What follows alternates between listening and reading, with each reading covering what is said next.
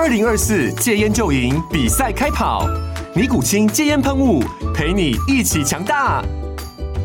戒烟不容易，单靠意志力戒烟的人，时常无法克服戒断症状而失败。尼古清戒烟喷雾将是你的神队友，简单一喷，药品急速释放，立即缓解七大戒断症状，不限场合提高戒烟成功率。除了尼古清神队友，你还可以寻求专业医疗人员协助，一起迈向戒烟成功之路。尼古清戒烟喷雾，用科学方法戒烟，请咨询全台各大药局及戒烟门诊。本广告由尼古清戒烟喷雾、卫部药书字第零二七八三五号提供。嘉安嘉护股份有限公司，台北市中山区民生东路三段二号十楼，北市卫药广字第一一三零三零一九零号。尼古清戒烟喷雾，相伴每个新开始。Hello，大家好，欢迎再次收听《实话实说》，我是婉玉，好久不见了。今天也是跟我的助理品成一起来跟大家聊聊天。嗨嗨，嗯，最近这次的消失啊，就是因为我去丹麦出访，主要是由民主基金会来办理的这个世界民主的高峰会。那其实，在议题里面当中，就讨论到非常多关于民主应该要做到的事啊。我自己觉得还蛮多的讨论是在于说，呃，过去我们会比较觉得民主可能会是一些政治的行为等等，但是事实上，从我们这次乌俄危机、乌俄的战争就会看到说有很多的部分其实是在资讯战的部分，所以也花了大概有半天到一天的议程在讨论关于这个错误资讯，就是 misinformation 的部分该怎么样来做处理，和我们应该要怎么样来有意识的来做防防卫，然后避免说民主的部分可能透过这些比较过去看不到的这些，或是比较没有那么重视的软性需求被打压了，或是被被颠覆了这样子的民主的方向。那第二个部分是在于说这次去丹麦还有一个部分是这个开放国会的交流，就是。我们其实是希望很很积极能够加入开放国会的组织，然后台湾其实我们在立法院也有几个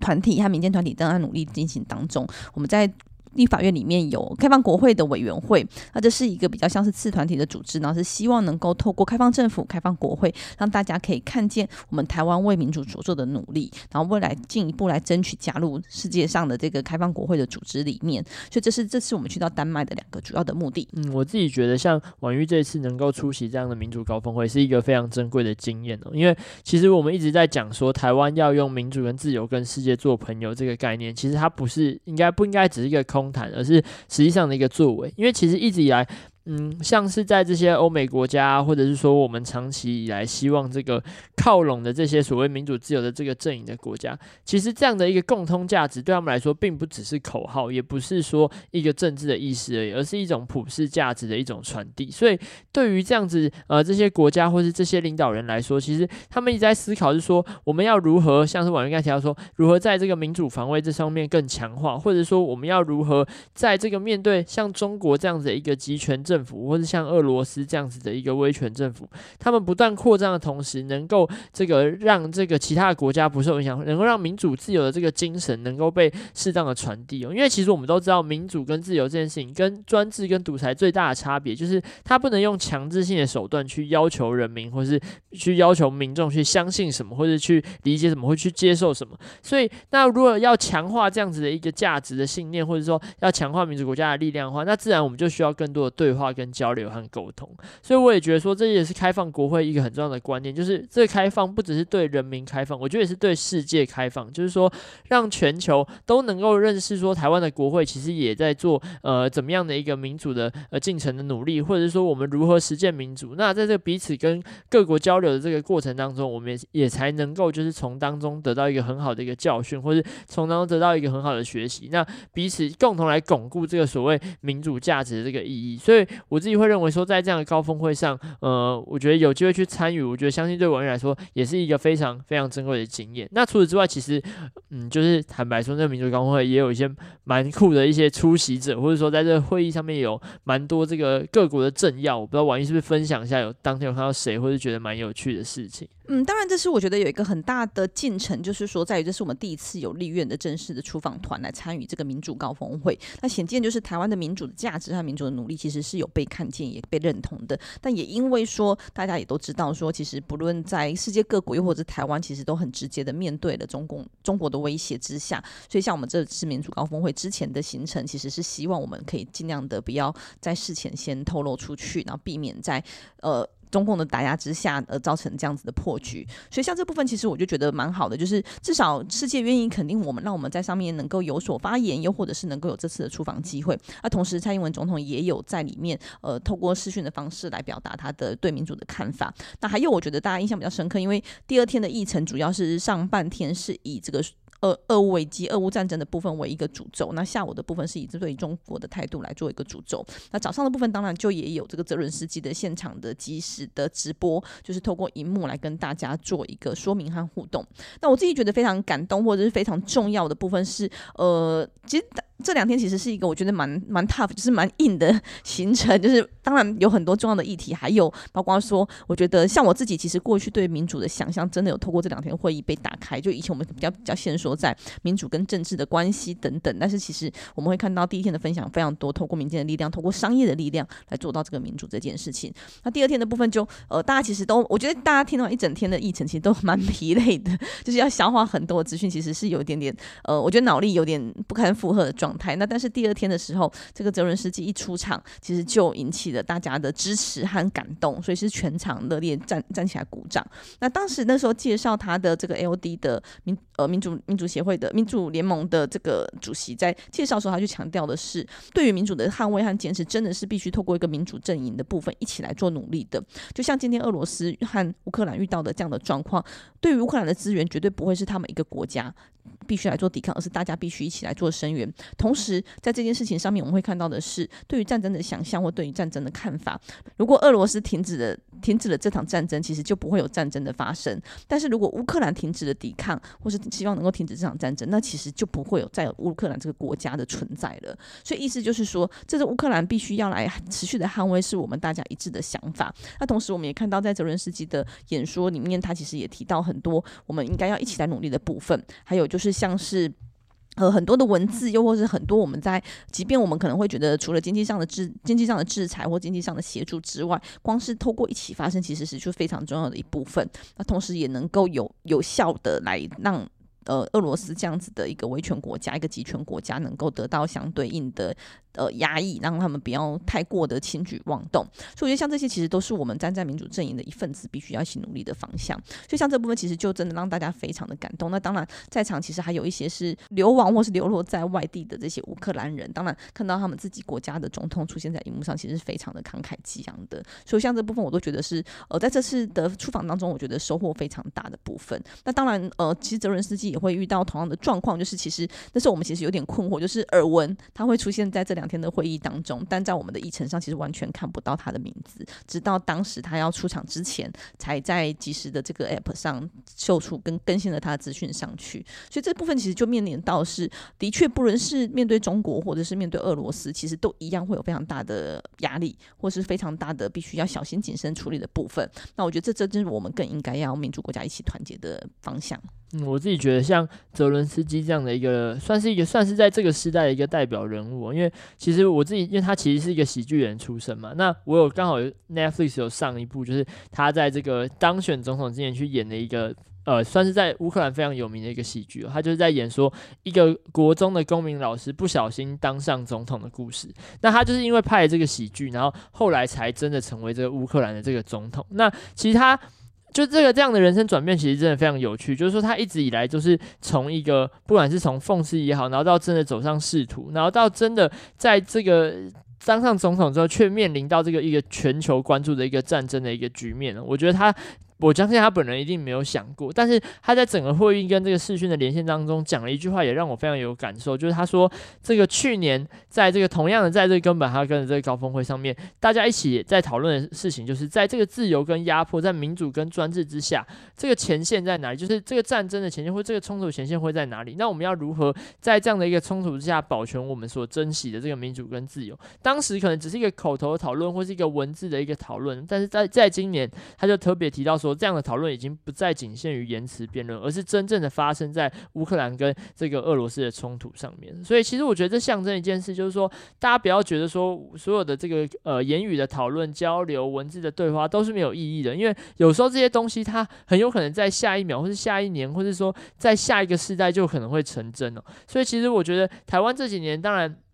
我们长期以来就是，虽然说面临这个台海的这个高度的这个冲突的这个紧张之下，可是其实我们已经有很多年没有这样的一个武装冲突的发生，或者说可能大家对于战争的实感是相对来说比较遥远的，甚至连乌俄冲突都对我们来说是有一点点距离的事情。可是这些东西并不代表说这些冲突就不会发生，或者说这个威权的这个侵略啊，或者是说这个迫害啊，就不会呃对台湾来说就不需要担心，而是说我们应该要随时从呃别人的这个身上。取得借鉴，那时刻去思考自己所在的位置应该要去做什么样的修正。其实这几年常常有很多人在国外就会说，哦，我们看新闻报道都觉得台湾应该是很危险，或者台海现在应该很激烈，或是双方的冲突应该一触即发。但是为什么就是真正的台湾人或者在台湾就是真的生活在台湾的人却没有这样子的感受？其实在这个一直以来就是在国外或者在台湾之间都会有一对于战争热度的这个差异，那当然，我觉得这个跟我们这个不管是呃，就是国内的这个政治环境啊，或是我们的这个舆论环境等等，都会有很大的关系。但是，我觉得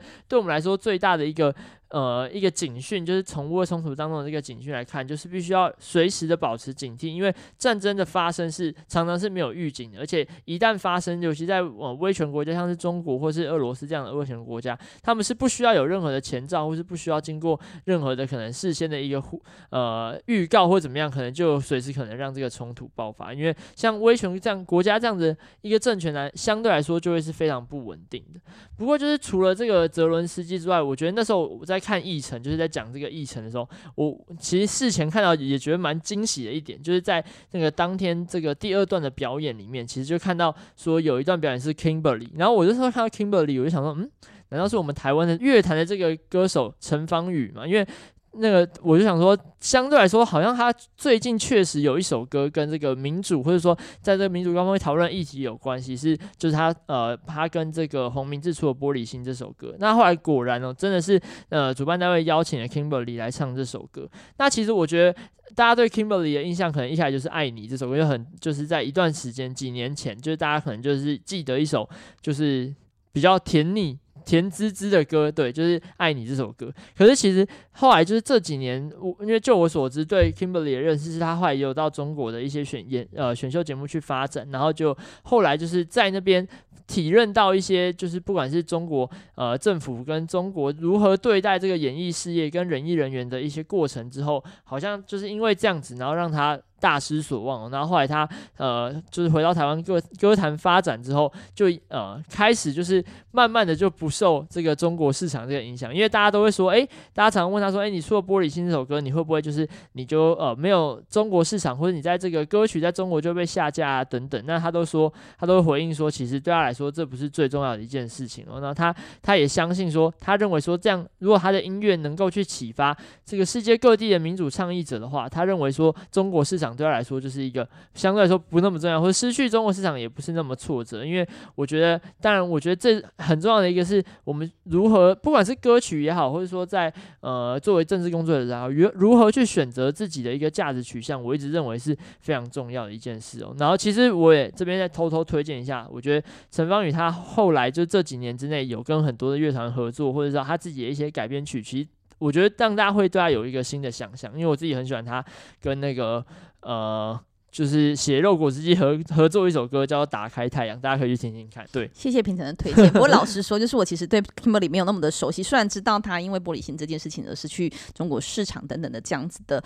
呃脉络，但是其实对于他的歌没有那么熟悉。当然，我觉得在当下其实觉得蛮感动的是，因为主持人一开始在介绍他，还有在访问他的时候，都会问他说：“诶，你因为这首歌而失去中国市场，你怎么看待？以及说你认为作为一个歌手，透过音乐，我们可以做哪些事情来为民主来做努力？”那我觉得。陈芳宇其实回答的非常肯定，是他认为他即使唱的是玻璃心而失去中国市场，但是他的觉得他必须要为他的理念，为他的认为正确的事情来做一个捍卫，同时也希望，因为大家都说歌声无国界，或者音乐无国界，更希望透过音乐的方式，也能够在他的专业上为民主来尽一份心力。那我觉得，呃，题外话就是觉得比较可惜一点点的是，因为玻璃心是中文的版本，就是呃华语的版本嘛，那所以当下其实我觉得应该有很多的外国人会觉得说歌很好听，但是并没有很详细知道它里面描述了什么内容，又或者是为什么。引起了这个中国的反抗，或是中国的抵制这样子。那我们那时候。我觉得这些我们台湾的代表团的人都会觉得说啊，有点点可惜。如果有一个荧幕可以把这些歌词稍作解释，又或者是事前把这个歌词和这个脉络让大家知道，比如说在会议手册上有提供的话，可能就会让大家更了解 Kimberly，而不会呃有一部分的人可能只有先说在说哦，他歌声很好听，他为了民主努力来唱歌这样子的部分，可以更深化而且更加强台湾的印象。那是我们觉得呃，如果可以知道的话，我们应该要事前多争取这些部分。我觉得以《玻璃心》这首歌来说，那个翻译应该非常的不容易。对，我觉得。要翻出那个巧思，但是我觉得这也是一个很好的提议，就是说，如果真的能够把那个巧思翻出来，因为它歌词当中有一些双关的梗啊，或者什么，我觉得应该会是一个蛮有趣的一个作品。对，其实也是一个文化的推动啊，就是让世界看见我们在台湾怎么看待这些事情。那当然，我觉得这也不见得是透过民主基金会去请他们要做，而是或许我们未来可以在思考的是，在我们出访前，我们是不是能够来做这件事，来为台湾来做一些努力。那这是我觉得在民主高峰会上的部分。那至于在这个开放国会的部分，也也是有非常多的。精彩应该跟大家来分享一下，比如说，呃，除了开放国会本身在安排这样的交流活动之外，其实还有透过了，呃，因为当时其实就是因为没有办法直接有跟很多这个国家没有办法直接有非常。呃，到他们国家或他们到我们国家的这样子的拜访或是交流，是有时候会比较困难，因为受到比较多大的压力，所以就会透过在这第三方的部分，有点像第三方邀请两方一起来会谈的方式来做进行。所以像我们这次就有碰到爱沙尼亚，然后碰到丹麦，然后碰到瑞典的议员们，然后还有这个呃科索沃的部分，其实都有进行了非常多的交流。那我觉得这就是一个非常好，大家愿意一起促进的部分，就是透过第三方的国家，然后让我们能够有机会跟其他国家。然后来做面对面的讨论。那当然，比如说像爱沙尼亚的部，分因为虽然我们有很多资料都会看得到爱沙尼亚的数位化，包括说像前阵子，如果大家有关心的话，我们曾经在台湾有在推动这个 EID，当然有很多很多的疑虑之下，现在是暂时暂停的状态。那当然，这里面其实很常借鉴的就是说爱沙尼亚怎么来做推动。虽然我们看了很多的资料，但是其实真的不如一次我们这样面对面的交流来的深刻，因为有很多的细节不是透过资料可以看得出来，又或者是我们有很多的疑问没有办法直接的去问问到的时候，其实会。都会透过想象来做诠释。那比如说，像在当场，我们其实就有看到是，他们其实不只是推动 EID，或是推动这个数位身份证，推动数位化的部分，是透过一些政策或是来做换发而已。其实他们非常大刀阔斧的换掉非常多的公务员，直接来推动数位数位化。还有就是数位化的部分，不只是只有强制的用一些政策来做换发身份证的部分，还有就必须要来透过教育教育，然后向下和向上来做一些引导，其实都是非常重要的。那还有还有像是这个演讲者。他其实在当场就用了他的 EID 卡，然后示范给我们看怎么操作这个网页，其实非常的简洁，非常的流畅。所以我觉得这个系统的设定和系统的使用界面的。呃，使用者友善的设计，就是 user friendly 的设计，其实很有助于我们原本不熟悉网络的人，或是不熟悉数位化系统的人，能够愿意来开启这样的使用。那像这些，我觉得都是非常珍贵的，在这次出访里面感受到的部分，可以透过这样面对面的交流来做一些努力。那我觉得还有就是像是我们线线下的这些酒会，或者是这个 happy hour，就是来做一些交流的互动，也会看到很多的。不同国家对民主的想象，还有透过讨论的部分来交流一下。那刚刚其实提到泽伦斯基，他本来是一个喜剧演员，然后成为一个了，成为一个国家的总统。其实我觉得在当时。这件事情的发生的时候，其实，在台湾很多民众的心里是觉得，哇，怎么会有这样事情的发生？那有点难以想象，是从一个素人一直做到一个总统。那我觉得这也是在于说，台湾的民主，我觉得还有很大努力的空间。就是很多时候，包括今年年底的选举啊，又或者是立委选举、总统选举，很多时候都还是会是必须要有一个很长远的政治经验，或者是政二代的这样的状况下，才比较容易能够选上。但是像我们这次遇到的这个丹麦的议员们，可能都非常的年轻，又或者是这个科索沃的国会议员也有。位是电视明星，然后转为成为国会议员十年的，那其实这些都是非常重要的。我觉得真的是能够看见对对于该国家需要的人才、需要的政治人物，然后好好的去理解他们的政见、他们想做的事情之后，而投下投票的结果产生出来的、产生出来当选的民意代表这样子。那我觉得这其实才有真正助于民众、民主、民众一起来做努力。在民主的这条路上的推动。那像台湾，我觉得，呃，我我相信还是有蛮多的人在投票之前，其实没有搞清楚他投下的这个人到底是过去做了什么事情啊，他未来想做什么事情，以及他如何去实践他这件事情，可能都是比较像是，哎，哦，人家说他还不错啊，或者哦，听说他做了哪些事情啊，就来投票。所以我很我会很期待在台湾这部分能够大力的来推动，让更多不同的人、不同角色的人能够在呃国会上，又或者在民主的脚步上，能够一起来做努力。那也希望是让更多的人有机会来从事这样的工作。像我们会看到很多国家的议员，其实都非常年轻，二十三岁、二十六岁就可以成为国会议员。其实这都是我觉得是蛮好的，因为我觉得毕竟我们现在做的任何的政策，其实都是在影响着未来的台湾的发展。如果我们能够有机会让更多不同面向的人进到民意代表的角色，然后让更多呃年轻人能够进到民意代表的角色，我觉得可能可以加速台湾的改革，或是台湾的民主化。那、我自己觉得这样的一个经验交流，或者说这样跟外国的这些，不管是说呃国会议员也好啊，或者是说这些像刚才文玉有提到一些可能是流亡海外的一些民主工作者的交流，其实我觉得对于回到我们就是去如何去内自省，说台湾还有什么可以进步的地方，是一个很重要的一个一个交流活动的一个意义哦。因为其实坦白说，像刚才在讲爱沙尼亚，其实一直以来台湾一直自诩为一个科技大国，或是我们一直认为说我们的这个科技业是台湾的这个骄傲，但是其实我们的政府或者是说我们整个国家的运作当中，还有很多需要在这个尤其更数位化的地方，我觉得是我们可以在努力的方向。因为像我其实之前就一直有听说爱沙尼亚这个数位化非常的厉害，就是多数的东西都可以在网络上就可以解决，就基本上可以大大的这个减这个。减消除或者说避免掉公务机关可能这个效率不彰的这个问题，也可能会大幅提升整个国家在这个运转上面的效率。我都我我自己会觉得这个经验其实是很宝贵的。那我其实觉得另外一个很珍贵的经验就是说，其实我们可能过去长期以来，呃，多数交流的国家都会是像美国啊、英国、法国这种呃比较大家比较常见的这种老派的民主国家，或是大的国家，或者说他们的国家规模比较大的。可是其实。像这次婉玉有机会跟爱沙尼亚，甚至是北欧几个国家，还有像科索沃这样的国家交流，其实他们的特点就是，他们跟台湾一样都是小国，就是。当然，台湾其实以人口规模来说不算是小国，但当然我们国土面积比较小，那可能在世界上世界上被看见的机会比较小。但是这样的小国，其实我们彼此之间有很多可以学习交流的机会，是如何用有限的资源去发挥一个最大的一个量能。那尤其是如何在有限的资源又是民主体制之下，能够去发挥一个比较好的政府效能，并且让整个国家的这个这个整体是能够持续往前的。我觉得这这本本来就是一个小国之间可以互相交流跟理解的一个地方。我自己会觉。觉得这是像我相信这是婉玉这一次去也得到很多收获的一个部分，但是另外一个我也蛮好奇说，其实这一次去的是这个丹麦的这个首都哥本哈根。那丹麦其实大家我觉得算是大家心中的一个梦幻国度之之一，因为就是大家都会说这是一个童话王国嘛。我不知道就是这婉玉这次去有没有看到，例如说像是哥本哈根的一些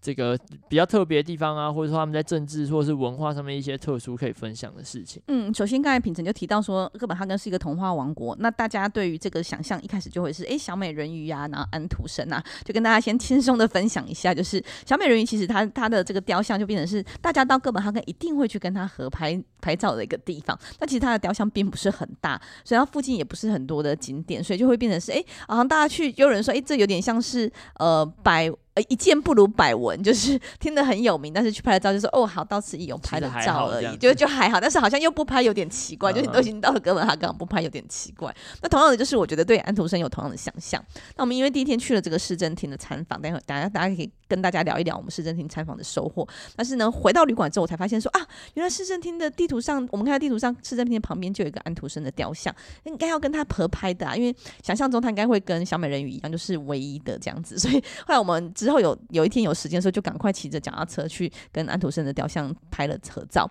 但后来才发现说，哎，这几天在哥本哈根的市区里面，不论是徒步也好，又或者是在商店里面也好，又或者在公园里面也好，就会发现，哎，怎么一直不停的撞见安徒生的雕像，才发现说，哦，原来他真的是一个非常浪，到处都是，对，到处都是，就是一开始觉得说我一定要去跟安徒生雕像拍到照这样子，后来发现说，哎，到处都有，而且除非你去他的墓园的这个墓碑上面，不然其实其他的大部分都是你你想有点像是。你想设置就可以设置。那因为安徒生的确是当地非常有名的名人嘛，就是过去没有人不知道哥本哈根，或是没有人不知道丹麦有安徒生这位伟大的作家和画家的情况下，就会很多地方都会看得到他的雕像。所以这是我觉得还蛮有趣的地方，就是有点诶、一开始觉得很兴奋，到后面就觉得诶、怎么又看到安徒生了这样？那回到刚才提到的是，既然来到哥本哈根，除了参加民主高峰会，还有来推动呃开放国会的交流之外，其实我们也来跟这个哥本哈根市议员和首长、市长来做一个交流啊，并且参观了市政厅。那像这个市政厅，其实它是一个人人都可以开放、都可以进去的，然后可以透过申请就会有人来解说。同时呢，很多时候是市议员来做选民服务，来跟他的选民来说，呃，来介绍这个市政厅。那过去因为呃比较有贵族和平民的差分别，所以一开始我们进到市政厅就会发现说，哦，有一个楼梯是贵族走的，有个楼梯是平民走的。那一般民众走的就是一个木质的阶梯，那贵族走的就是用金属然后上了金漆。但是因为呃丹麦走向民主其实已经有非常长远的历史，而且真的是推动的非常的好，所以我觉得很有趣，就是像呃在这个会议厅的外面的这个围廊的的阳台上的这个柱子，就会发现说，哎，为什么有一个有一个地方柱子长得跟其他几根特别不一样？这个我们之后可以补照片再给大家，然后就会发现说，哎。为什么呢？因为他们觉得人不会有完美的，所有的说的政府所有的体制也不会有完美的，所以他们也要想要有这样的一个象征，所以跟柱子就会比其他柱子少了一根横线。我觉得蛮有趣的，这些意象，对，其实都有置入在这些建筑里面。那又或者是说，呃，丹麦政府其实是一个非常非常讲究清廉的部分。那这个清廉，我觉得是很多国家都很强调，我们的政府官员应该要讲究清廉。但是清廉到什么程度呢？比如说我们去拜访市长，我们想送一个礼物给他。然后台湾的礼物，然后代表台湾的意向的小东西而已，然后对方也是没有办法收的，就是这些东西都必须要去经过登记，他才可以收下。就像这东西，我就觉得。对我来说有点超乎我们对于青年的想象，因为比如说国外的议员、国外的参访团，或是国外的商界来台湾，一定都会有多多少少交流，然后互赠礼品的这样子的一个一个一个活动，或是这样一个纪念的东西。但发现这样完全不能，而且还要经过登记，然后还要经过列管造册，然后他的流向去哪里都必须要能够被一清二楚的讲出来，或是被能够报告出来。我觉得这是让我觉得非常惊艳的部分。其实丹麦的这个政治文化也是蛮值得大家去。阅览他的故事哦，因为其实像我可以分享一个很好笑的事情，就是我们办公室的人，他可能就是有请他们去，大家有在呃玩鱼去这个丹麦之前有去做一些了解，然后有人就在看这个丹麦故事看得太入迷了，然后就不小心把丹麦的历史都背起来。那其实因为丹麦它本来就是一个君主立立宪的一个国家，所以他们也会有所谓的王室存在。那其实我觉得王室一直以来都是大家比较难理解，就是说以台湾人来说，可能很难想象说为什么会有王室啊，或是为什么会有。这些这些所谓的这个贵族的传统的存在，那我觉得这当然是历史文化的这个一部分呢，所以才会呃是呃，当然台对台湾来说相相对来说比较难理解。可是其实我觉得像丹麦这样的国家，他们一直以来都把这样的传统。就是视为是他们一个珍贵的一个文化资产，但与此同时，他们也会把这个传统的精神转换成他们整个国家立国的一个呃，不管是说在这个呃意识形态，或者说在他们的价值上面也好，去放置的一个思想。我觉得这是一个很有文化底蕴的一个做法，就是从他们的市政厅啊，或者从他们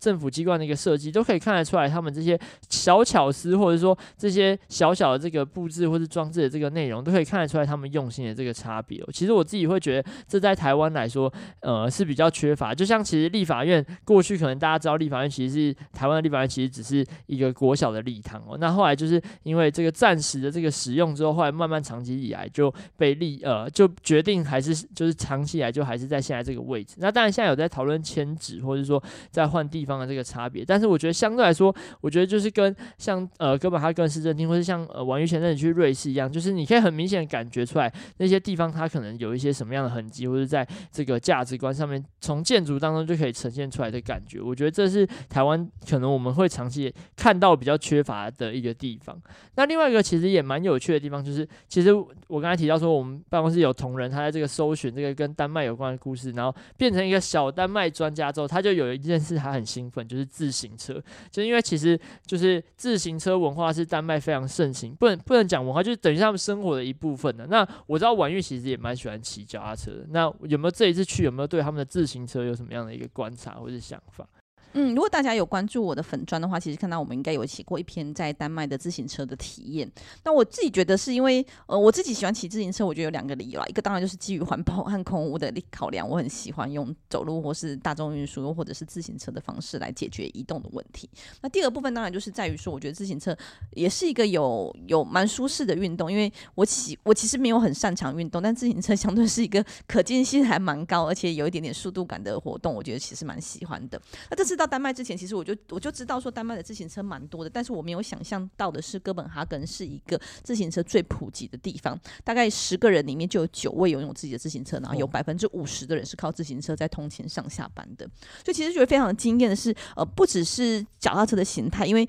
我会看到的是有很多，包括说如何能够。载货的也好，包括他们的类似像 Uber 的这样 Uber E 的这样的的的工作，也是用脚踏车、自行车在在运送的。还有就是像我自己，因为有小孩，所以会看到的是有非常多的爸妈，然后带着小孩骑脚踏车。比如说他们可能从国小开始上下学，就是妈妈一台，小孩一台，然后或者是更小的小孩，就是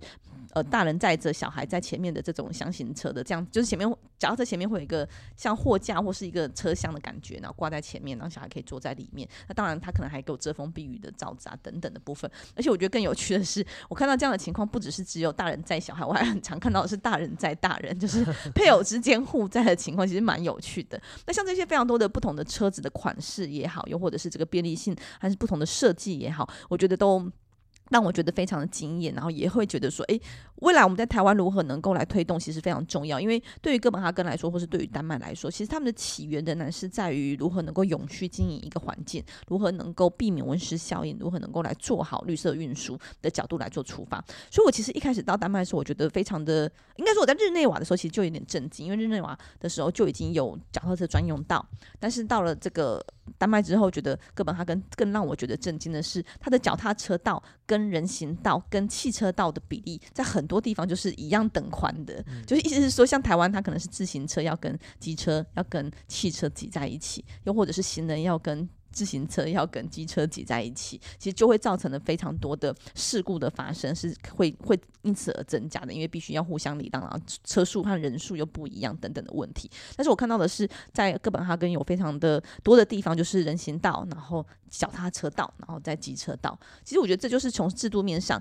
还有在设计上，必须要从头规划。因为我相信说，即便台湾有了这些这样子的样式的脚踏车进口，但是如果我们没有这样子的道路规划，其实。仍然没有办法让大家会购买或是来做使用，因为非常的危险。因为像我们自己有在骑脚踏车，如果骑在车道上，其实我觉得那个危险性是有担忧的，尤其是小孩，我会更加的担忧。所以我觉得像这整体，其实我觉得他们有一个蛮长远的规划，就是从绿色能源的部分，从绿色交通的部分开始来做一个规划，然后从道路的设计等等来做发展。我觉得这才有助于真正能够推动这些呃绿色运输的落实。那我觉得这这部分不单单只是。在这些呃市民们的运用和使用上，那我自己就因为那天要去想去小美人鱼，是我们在会议前大概有一个短暂的时间，半小时到一小时，但是它是有个离我们旅馆和离会议现场有点点距离的地方，就是大概徒步需要二十几分钟，所以来回大概就是四五十分钟。但到底要不要去就有点挣扎，所以我们当下就租决定来试试看租脚踏车这件事情。所以我们租了之后发现说，哇，其实非常的便利，而且非常的方便，基本上大部分的旅馆都有提供租借的服务。除此之外，其实有非常多像台湾的类似以前的。欧 bike 就是比较没有固定装的这种租借的部分，然后有至少四五家以上有脚踏车，然后呃完全完全自己自己踩的，然后也有。电动式的自行车之外，其实还有这个电动滑板车，只是它好像不在小的哥本哈根市中心可以骑，所以我其实这次没有使用到。那包括这些租借啊，然后扣款啊、使用啊，其实都非常的便利。然后你可以选择你适合的部分来做使用，所以我觉得这其实是有助于观光的推动也好，那有助于让这件事情更被大家看见也好，我觉得都是非常重要的。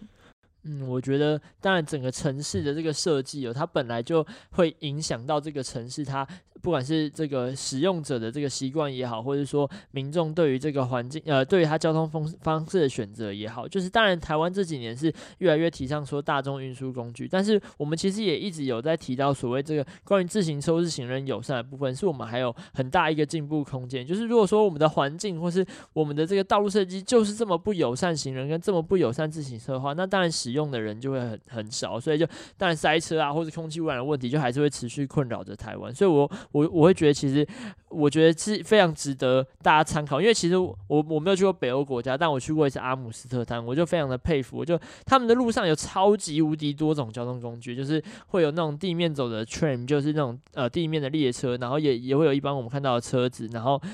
然后去那个呃。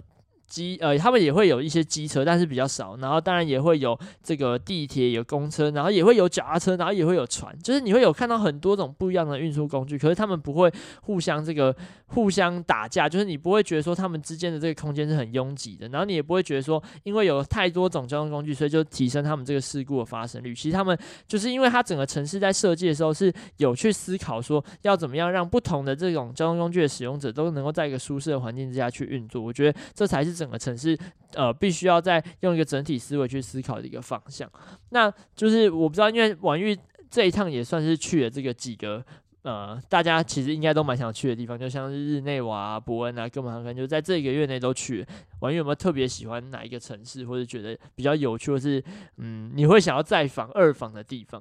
其实我觉得这几个城市都有非常多不一样的感觉。但我是一个非常喜欢新奇东西的人，所以我觉得呃，其实都蛮蛮不错，都很蛮值得推荐大家去。但是如果以日内瓦、伯恩和丹麦来说，丹麦的哥本哈根来说，我自己是比较喜欢哥本哈根。当然，其中之一就是哥本哈根的这个交通其实非常的便利，就刚才提到的自行车部分是我觉得非常方便、非常好使用的部分。那另外就是我觉得哥本哈跟的呃，它虽然市市区不大，但是我觉得有非常多对我来说很新奇的部分，因为我觉得当然也跟我们这次时间稍微比较多，有一点点可以去看一下，看一下民民间的生活是这些参访的地方有关。那我觉得在丹麦，我很。感觉很深刻，就是它的建筑其实有非常多有设计感的东西，还有就是丹麦的物品的设计感其实也都是非常的好。那我觉得这周其实让我觉得非常的可以看，因为像我们在这个会议厅的对面，其实就有一栋正在盖的建筑。那当时其实很好奇，说诶，它到底是什么？后来我就是我的手机是有办法是拍照之后搜寻它是什么的这样的功能，就发现说哦，它原来是一个当初要做一个整海港式的整体规划，所以它设计了一个公宅和私宅混合住住的地方，同时下面是商场，然后屋顶是整个绿色的。直批的这样子的设计，但我觉得像这些，因为我自己蛮喜欢看这些建筑的设计，我就觉得哇，真的非常有趣。又或者是像我们之前在我的粉砖上有分享过的图书馆的部分，我觉得也是很好的设计。还有，其实我后来有查到，就是哥本哈根有。六大还是八大的著名的建筑等等，虽然没有机会去参访，但是有透过资料看到，然后有很多这样子的设计，我其实很喜欢。又或者是像我们大概知道，呃，有几个蛮好的设计的品牌，也都是来自于哥本哈根的的商品，这样子来来自于丹麦的商品，所以像这些其实都蛮好的。那我自己其实曾经很喜欢的一个，不是很喜欢，一直很喜欢的一个家电品牌就是 B N O，它也是一个非常具有设计感的家电，是它非常的昂贵。那当然这次有机会到它的它的商店里面去看，我就觉得哦，也是非常的过瘾。所以比起来，我觉得哥哥本哈根是一个比较具有设计感，然后交通非常便利，而且我很喜欢的是它的绿地非常的多，所以也有人称为哥本哈根是一个儿童之都，所以其实很容易就遇到公园，然后非常大的草坪，然后可以经过很多这样子的地方，其实是非常舒适的。那我猜想可能也会跟人口结构有一些些关系，所以相对起来，如果跟伯恩或日内瓦相比的话，我觉得哥本哈根的可看性又或者舒适度是比较有趣的。同时，我觉得丹麦的食物比瑞士的食物好吃，这件事情非常的重要。重要对，因为这件事情我其实有刚好。跟这个侨务委员，我们有那边有碰到侨务委员，然后跟他聊天，那他也是刚好住过瑞士，还住过。呃，丹麦的哥本哈根讲，然后他就说他觉得丹麦丹麦其实还蛮好的，就是食物还不错。然后瑞士的物价有点太高了，所以想，哎，原来对于食物的观感不是只有我是这样，真的是这个重要的生活的一环，绝对不能缺失。就是食物要不能太贵，但是要蛮好吃，我觉得这个很重要。尤其是像北欧国家，或是可能天气很冷的时候，如果就能够好好吃上一个热腾腾的饭，我觉得相信以台湾人来说，我知道对台湾来说，就吃到热热的饭是一件很重要的事。是没有错，然后最后呢，就是要提醒大家，就是像我自己，我像我自己就很喜欢尝试，说这次尝试了非常多不同品牌的自行车的租用，就发现是哇，原来对于我们来说，那个选择不单单只是要考量它的费用问题。还有是不是能够普及之外，其实有个很大的关键就是在于我们骑不骑得上去，因为丹麦人非常的高，所以有一两家脚踏车，即使我调到最低，还是要垫脚尖勉强上去的情况下，就觉得诶有点危险，所以这就变成我们在选择自行车的一个考量之一，也提供大家做一个参考。那今天的节目就到这边。如果大家还想了解关于日内瓦、关于伯恩或关于丹麦的什么讯息的话，其实都可以在私讯告诉我们。我们也是试着就我们这次这两次的出访来跟大家做一个分享。那今天节目就到这边喽，谢谢大家，拜拜，拜拜。